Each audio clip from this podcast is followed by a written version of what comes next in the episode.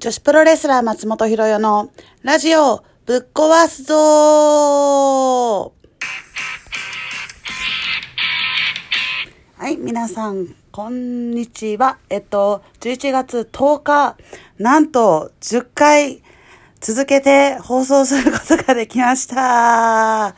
基本飽きやすくって、こう続かないことが多いんですけど、はい。まあ、なんとか皆さんのリアクションをいただけて、えっ、と、続けられております。そんな中ですね、なんとなんと、あの、質問箱ですかね。質問箱にお便りをいただきました。あの、結構ツイッターとかに質問募集中みたいなの書いてるんですけど、なかなかこう、書いてもらえなくて、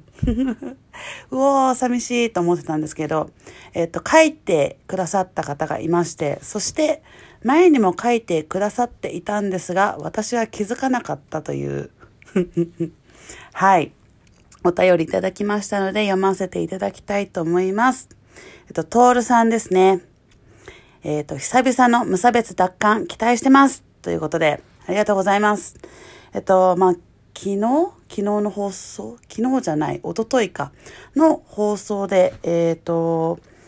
12月30日にオズの無差別の、えっ、と、ベルト戦、タイトルマッチが決まったということで、あの、その応援をいただきました。えっと、本当にびっくりしたのが、えっと、その日の試合が終わって、ラジオを、あの、収録して、あの、流させていただいたんですけども、そこのラジオでしか、あの、応援シートを設置するっていうのはまだ言ってなかったんですけど、早くも12月30日の松本応援シートのご予約をいただいた結構ね、何人の方かいただきまして、本当に、いや、聞いてくれてるんだっていうのもあるし、あ、来てくれるんだっていうのもあったり、はい、本当に嬉しいです。本当にありがとうございます。そしてですね、もう一通、えっと、いただいてました。私が気づかなかったという、すいません。はい。えっと、今日のインスタライブイベントを楽しみにしています。ということでね、あのー前の誕生日の時にインスタライブをやるって言ってたんですけど、その時にいただいたお便りでした。はい、その時に質問いただいてたのが、あの、記憶に残ってた、えっ、と、誕生日、誕生日どんなのがありますか？みたいな。あ、ちょっと切れちゃったかな。質問をいただいてたんですけども、えっ、と、インスタライブでは、あのー練習中にドッキリを仕掛けられたっていうお話をしたんですけども、あの、他にも何か誕生日で、あのー印象に残ったことないかなと思って。で、あのすごかったのが、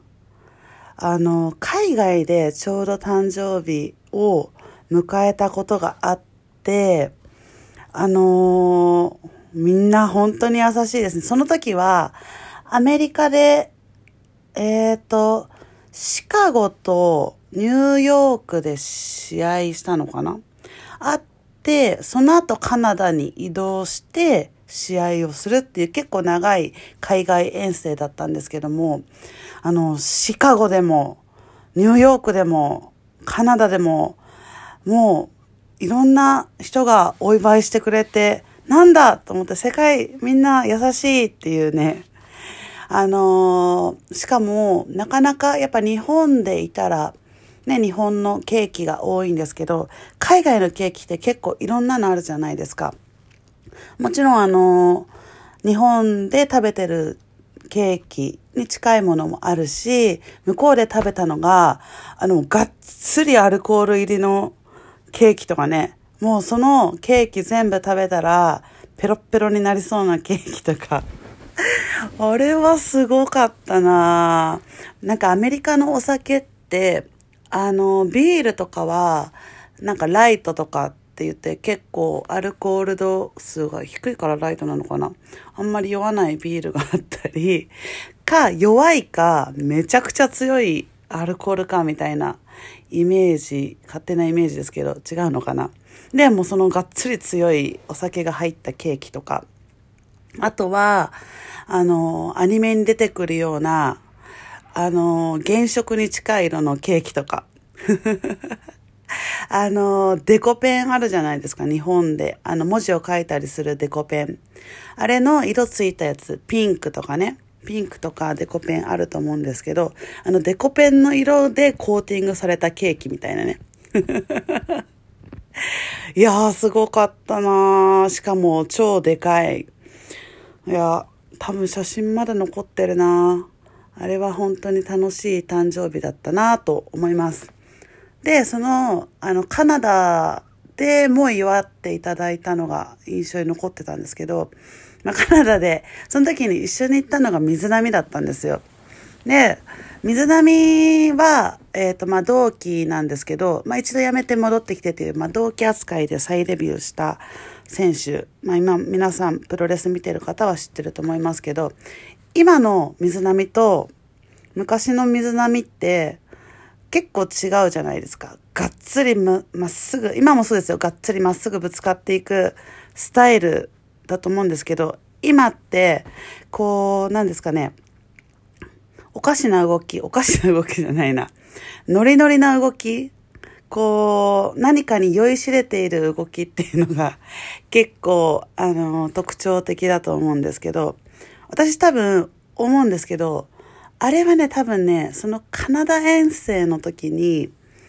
あの、何かヒントを得たんじゃないかなと思って。っていうのは、えっと、ニューヨークからカナダへの移動が、あの、車だったんですよ。飛行機じゃなくて。で、結構ロングドラ、ロングドライブだったんですけど、その時に、あの、流行ってたのが、カンナムスタイル。皆さん知ってますかね？オープンカンナムスタイルみたいなやつ。うまく言えない。あの時めっちゃ流行ってて、あのー、ずっと車の中で、ラジオをかけててもカンナムスタイル流れるし、あの、ドライブしてくれてるアメリカの人が、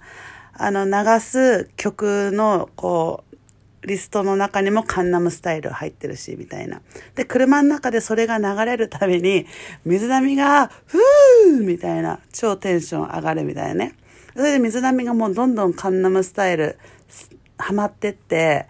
あのー、ずっと一人で歌うようになったんですよ。車の中で。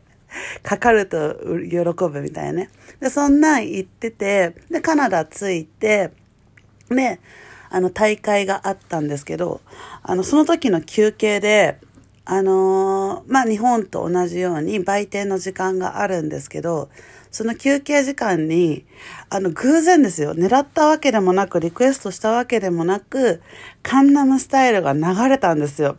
そしたら水波が我慢できなくなって、あの、急に踊り始めたんですよ。